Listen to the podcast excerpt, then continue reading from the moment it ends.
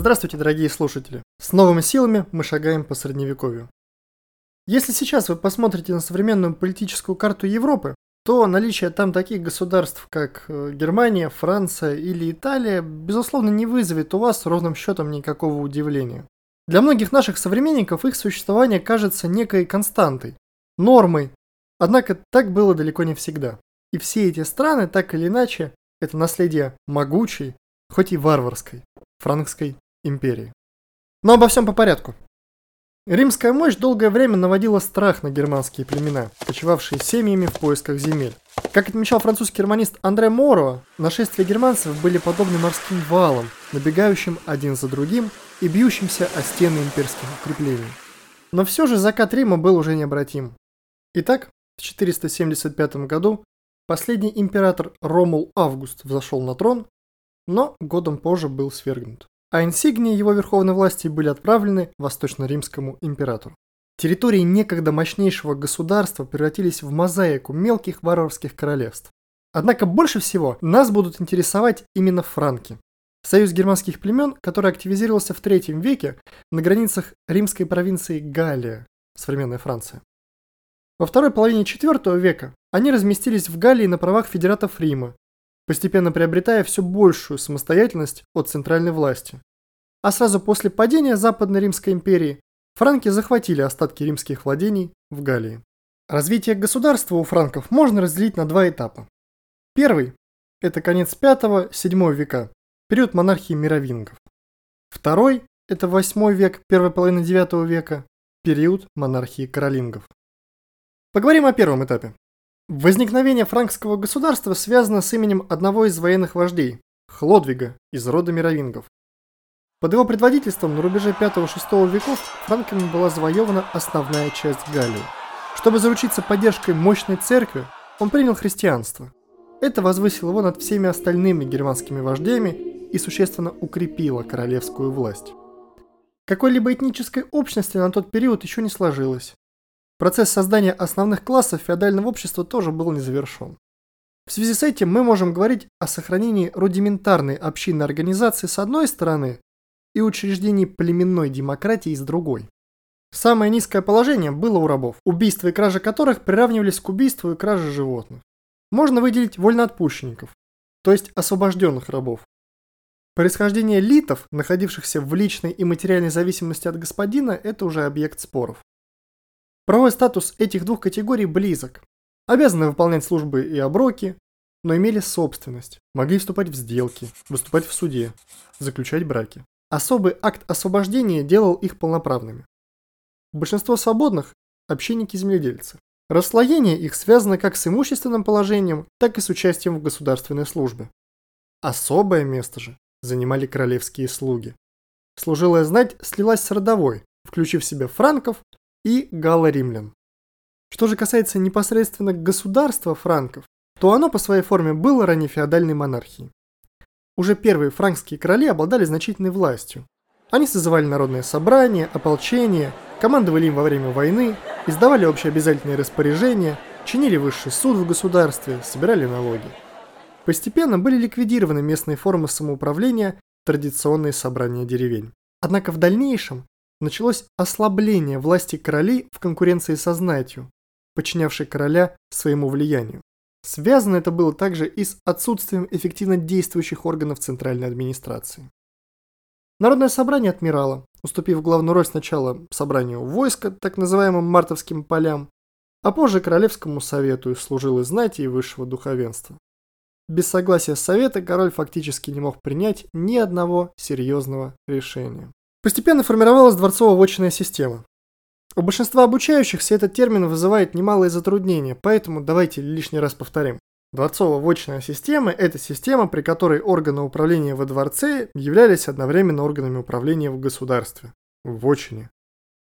Итак, управление государством франков сосредоточилось в руках королевских приближенных. Ну, давайте назовем некоторых из них. Дворцовый граф руководил судебными поединками, наблюдал за исполнением приговоров. Референдарий ведал документами, оформлял предписания короля и так далее. Камерарий следил за поступлениями в казну, за сохранностью имущества дворца. Особую же роль, как мы увидим через пару минут, играли майордомы, правители королевского дворца. а затем и главы администрации. Говорить же о какой-то целостности, ну, об административно-судебном единстве не приходится. На юге сохранились позднеримские муниципальные институты, ну, мы их обсуждали и повторять не будем. На севере же территория делилась на паги, то есть округа, состоявшие из сотен. Власть на местах переходила к королевским должностным лицам. Графам, соцобороном, центенарием, викарием, сначала выполнявшим полицейские и фискальные функции, ну то есть охрана общественного порядка и сбор налогов, командовавших ополчением также. Но постепенно они начали управлять округами, как римские наместники. В судопроизводстве первоначально была велика роль общины. Постепенно шло вытеснение выборных лиц королевскими чиновниками. Понятия граф и судья стали по сути однозначными. То есть еще раз возвращаемся к тому, что говорили чуточку ранее. Да, была общинная организация, рудиментарная, но постепенно она начинает отмирать. Закат мировинских королей был неотвратим. Излишество, ранний разврат приводили к тому, что правители умирали, не достигнув даже совершеннолетия. Все это в купе с продвижением мусульман вглубь Европы привело к тому, что у королей по сути остался только их титул. Реально же государством управляли названные ранее майордомы. Один из них, представитель династии каролингов Карл Мартел, что переводится как молот, провел военную реформу. Если прям коротко, то он забрал земли политических противников, часть земель церкви и начал раздачу земель с крестьянами в пожизненное условное владение. Условие простое – военная служба. Участвуйте в походах короля и переводите с собой отряд, получаете землю. Отказывайтесь от этого, теряете землю, забираем обратно. Называлось такое земельное держание бенефицием. Созданное Мартелом конное рыцарское войско в битве при Пуатье обратило в бегство мусульманские войска, что окончательно лишило арабов надежды на подчинение себе Галлии. Помимо этого, начинается формирование классической системы вассалитета, сюзеренитета и феодальной лестницы. Да, кстати, еще один из многострадальных терминов. Сюзеренитет – это характерная для эпохи феодализма, которую мы сейчас с вами рассматриваем, система личных отношений и отношений власти, выраженных в виде договоров между сюзеренами, сеньорами, и вассалами. Умелая политика Карла Мартелла позволила, заручившись поддержкой Папы Римского, произвести переворот, заточить последнего мировинга в монастырь и стать королем. Эпоха мировингов закончилась. Обратите внимание, вновь немалую роль сыграла католическая церковь. Ну, в этом все средневековье. Новая династия получила по имени своих выдающихся представителей название Каролингской. Итак, мы перешли ко второму этапу развития франкского государства. В период правления каролингов активно шел процесс перевода крестьян в зависимое состояние. Юридически оформлялось это особыми договорами. Во-первых, договорами комендации. Крестьянин передавал себя и свою землю под покровительство крупного землевладельца, феодала. Попав под такое покровительство, постепенно они теряли личную свободу, и со временем будущие поколения в большинстве случаев становились крепостными. Также был распространен прикарий. Здесь крестьянин обращался к феодалу, ну, зачастую к церкви, кстати говоря, с просьбой предоставить ему землю на условии выполнения повинностей. Работа на полях, передача части урожая. Так крестьяне становились прикаристами. Прикарист имел право судебной защиты, но не в отношении землевладельца. Прикарий мог быть взять обратно землевладельцем в любую минуту. Одновременно с этим формировался и слой земельных собственников – феодалов со своей внутренней иерархией. В IX веке крупные бенефициарии добились права передавать бенефиции по наследству. Ну да, собственно, наследуемый бенефицией – это и есть феод. Облегчалось обретение феодальной независимости за счет выдачи иммунитетов, то есть предоставление феодалам властных полномочий в рамках их владений. В период правления внука Мартелла, Карла Великого, государство франков достигло пика могущества охватив огромную территорию. Папе Римскому был нужен сильный воин, способный всегда встать на защиту престола. Выбор пал на расположенных в безопасном отдалении, то есть тех, кто не будет прям так очевидно и скоро посягать на территорию Святого Престола, и при этом почтительных в своем отношении франков. В свою очередь, королингам, как назвал их Андре Моруа выскочком среди королей, требовалось упрочнение власти за счет придания ей сакрального характера. Действительно, историческая сделка. Франкский король получает статус римского патриция, а папа солдата, который вернет захваченные лонгобардами земли. Да-да, снова церковь. Ну, вы помните, ох уж это средневековье. Как уже было сказано, многие достижения франкской монархии связаны именно с Карлом Великим. Будучи действительно великим политиком, он задался целью стать продолжателем Римской империи. Завоевательные войны привели к тому, что государство стало простираться аж от Атлантического океана до Адриатики, от Балтийского моря до Южной Италии.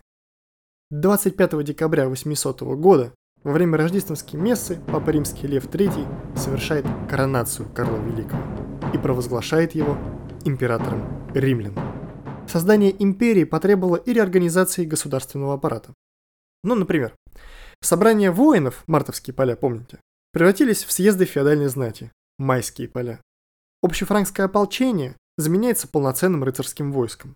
Судебные сотенные собрания – королевскими судами. Центральный же орган государства – это дворец. Его возглавляют высшие чиновники – министериалы. Среди них дворцовый граф, позже пфальцграф, это верховный судья, заместитель императора. Архиканцлер, начальник канцелярии, камерарий, казначей, коннетабль, начальник конницы и королевских конюшен. Также были стольник, чашник, маршал, другие. В местном управлении сохранились графства или комитаты, возглавлявшиеся графами, их заместителями же были викарии. Им подчинялись главы сотен, тунгины. Возникли марграфы, военные начальники в пограничных графствах, и герцоги, контролировавшие более крупные объединения из нескольких графств. Для связи центра с местами создали должность государевых посланцев, призванных приводить в жизнь королевские распоряжения. Государевы посланцы, как правило, это одно светское, одно духовное лицо, объезжали ежегодно герцогство. Их компетенция – это наблюдение за управлением королевскими поместьями, за правильностью совершения религиозных обрядов и за королевскими судьями. Поскольку обширные территории империи принадлежали церкви, требовалось функционирование специальной системы контроля над ними. Этим занимались специальные чиновники – фогты. Расширение участия знати в управлении государством, то есть сеньоризация государственных должностей, привели к потере королевской властью централизующего начала и той относительной самостоятельности, которой она пользовалась ранее. Графы, герцоги, епископы, аббаты, ставшие крупными землевладельцами, получали все больше независимости, административных и судебных функций, присваивали налоги, пошлины, судебные штрафы. Степень повиновения знати королю определялась как личным отношением с ним, вассальной зависимостью от короля, сеньора, так и способностью этого сеньора силой заставить вассала выполнять свои обязанности. Таким образом, несмотря на все свое величие и военную мощь, империя Карла Великого была лишена прочных внутренних связей. Что ж, Полагаю, мы можем перейти к праву. Формирование государственности у германских племен сопровождалось, безусловно, созданием права. Это осуществлялось при помощи записи обычаев. Так были сформированы своды, традиционно именуемые варварскими правдами, или иногда варварскими законами. Но еще раз повторимся, законами они с точки зрения своей юридической природы не являлись. Так можно назвать бургундскую, вестготскую, баварскую, саксонскую, тюрингскую правду и так далее. Чем они отличались? Ну, во-первых, трудно говорить о какой-то внутренней системе. Правды были фрагментарными, неполными, казуистичными. Ну, то есть в них описывались, регулировались конкретные случаи. Во-вторых, в таких сводах подробно описывались разные процедуры и ритуалы. Ну, взгляните хотя бы на о горсти земли в солической правде. Там такой алгоритм задан, устанете читать. В-третьих, особая роль была у коллектива. Да, вне коллектива правоспособность человека падала. Наиболее же древняя и известная из таких правд – это солическая. Именно о ней традиционно рассказывает большинство учебников по ЕГПЗС. Мы тоже не будем отходить от этой традиции, от этого правила такого условного, и попытаемся коротко охарактеризовать ее. В вечном праве выявляется переходный характер собственности на землю. То есть основная часть земель принадлежала общине, Дома и переусадебные участки в собственности семей. Пашни в их пользовании. Не упоминаются купля-продажа, дарение земли, передача ее по завещанию. Таким образом, мы можем говорить об отсутствии частной собственности на землю на момент составления первоначального текста солической правды. В последующем, да, это изменилось, но мы уже данный факт упоминали косвенно, рассматривая специфику феодальных отношений. Движимое имущество беспрепятственно отчуждалось и наследовалось. Обязательственные отношения в солической правде освещаются довольно слабо, что связано как раз с неразвитостью частной собственности. Ну, поэтому, пожалуй, давайте перейдем сразу к брачно-семейным отношениям. Их солическая правда также описывает лишь в общих чертах. Что интересно, заключался брак в форме покупки невесты женихом. Через такую покупку жених обретал власть над женой. Но внебрачные половые связи запрещались. Предусматривался ряд препятствий для заключения брака, уже имеющийся брак, объявление лица вне закона, близкое кровное родство, несвободное состояние человека. Вот интересный факт. Значительная часть граждан современной России употребляет термин «гражданский брак» ошибочно, неправильно, но наверняка вы-то об этом знаете. На самом деле подразумевая под ним банальное сожительство. Так вот, внебрачное сожительство у франков строго запрещалось. Перейдем к наследованию. Наследование по закону отличалось применительно к движимому и недвижимому имуществу. Порядок наследования движимости такой. В первую очередь дети, затем мать, братья и сестры, сестры матери, сестры отца, ближайшие родственники.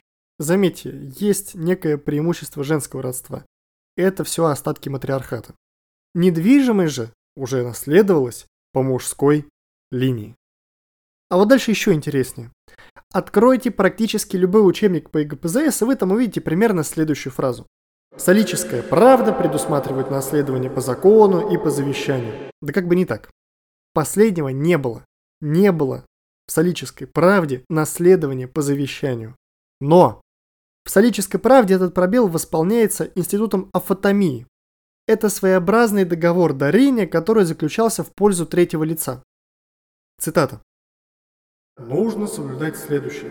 Тунгин или Центинарий пусть назначит судебное заседание. И на этом собрании должны иметь щит, и три человека должны предъявить три иска. Затем пусть отыщут человека, который не приходится ему, то есть завещателю, родственникам, и которому он пусть бросит в полу стебель. Ну, наверное, слишком сложно. Представьте себе вот то, что сейчас рассказал, это даже не треть, даже не четверть, наверное, от всей процедуры. Давайте простым языком. Суть афотомии сводится к тому, что даритель фиктивно, условно, передавал свое имущество или часть его какому-либо доверенному лицу. Это лицо было обязано не позже, чем через год после смерти дарителя, передать это имущество реальному наследнику. Афотомия совершалась публично в сотенном собрании под председательством Тунгина с соблюдением строго символической процедуры, которая должна была клятвенно удостоверяться в присутствии короля или в судебном заседании, не менее, чем тремя свидетелями. В столь сложном характере дарения вещей можно видеть влияние старых запретов на отчуждение большесемейной собственности не члену семьи. Уголовное право. Четкого понятия преступления еще, конечно же, нет. Однако, если вы посмотрите на содержание всего сборника, то увидите, что классификация преступлений и назначение наказаний за них занимают чуть ли не большую часть документа. Но, в принципе, это логично, что регулирование уголовно-правовых отношений развито чуть лучше, чем гражданско-правовых. Традиционно выделяют четыре группы преступлений в рамках солической правды. Первое – это против личности, убийство, членовредительство, оскорбление, изнасилование. Вторая – против собственности, например, кража, поджог, грабеж. Третья – против порядка отправления правосудия, например, неявка в суд или лжесвидетельство. И четвертое – нарушение предписаний короля. Были отягчающие обстоятельства. Например, групповое убийство, убийство в походе, попытка скрыть следы преступления, подстрекательство. Субъекты преступлений – это свободные лица, литы и рабы. Цель наказания заключалась в возмещении вреда потерпевшему и уплата штрафа королю. Видите, уже отмирает кровная месть. Она сменяется выкупом, вергельдом за убийство и пеней за менее тяжкие преступления. Размер выкупа зависел как от тяжести преступлений, так и от национальности, сословной принадлежности, возраста, пола потерпевшего. Более того, смертная казнь через повешение или колесование применялась в основном к рабам. И лишь только за поджог и неявку по вызову в суд без уважительных причин ей подвергались свободные. Судебный процесс. Он носил состязательный характер со строгим формализмом. Формы уголовного и гражданского производства при этом были идентичны. Солическая правда называет три вида доказательств.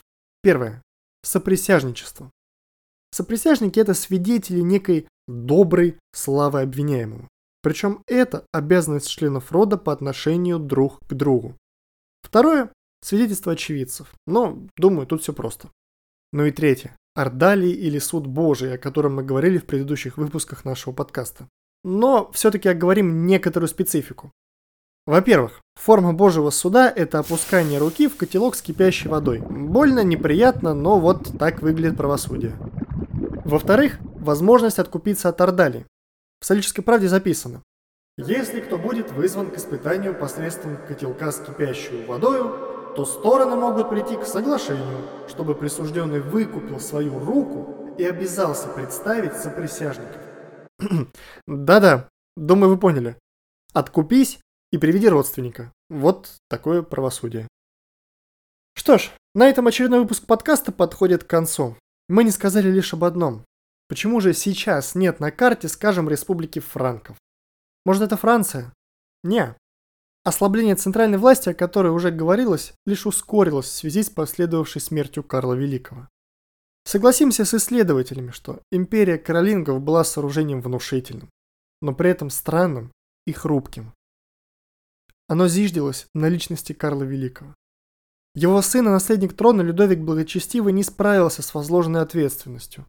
Он решил поделить всю империю сначала между тремя, а после между четырьмя сыновьями. Как итог, постоянной распри между наследниками.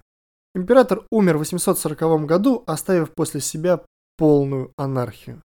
По Верденскому договору 843 года империя делится на три части. Это будущее Франция, Германия и Италия. Но об этом мы поговорим позднее. Что ж, именно таким, как говорит солическая правда, был народ франков. Славный, Творцом Богом созданный, сильный в оружии, непоколебимый в мирном договоре, мудрый в совете, благородный телом, неповрежденный в чистоте, превосходный в осанке, смелый, быстрый и неумолимый. До новых встреч!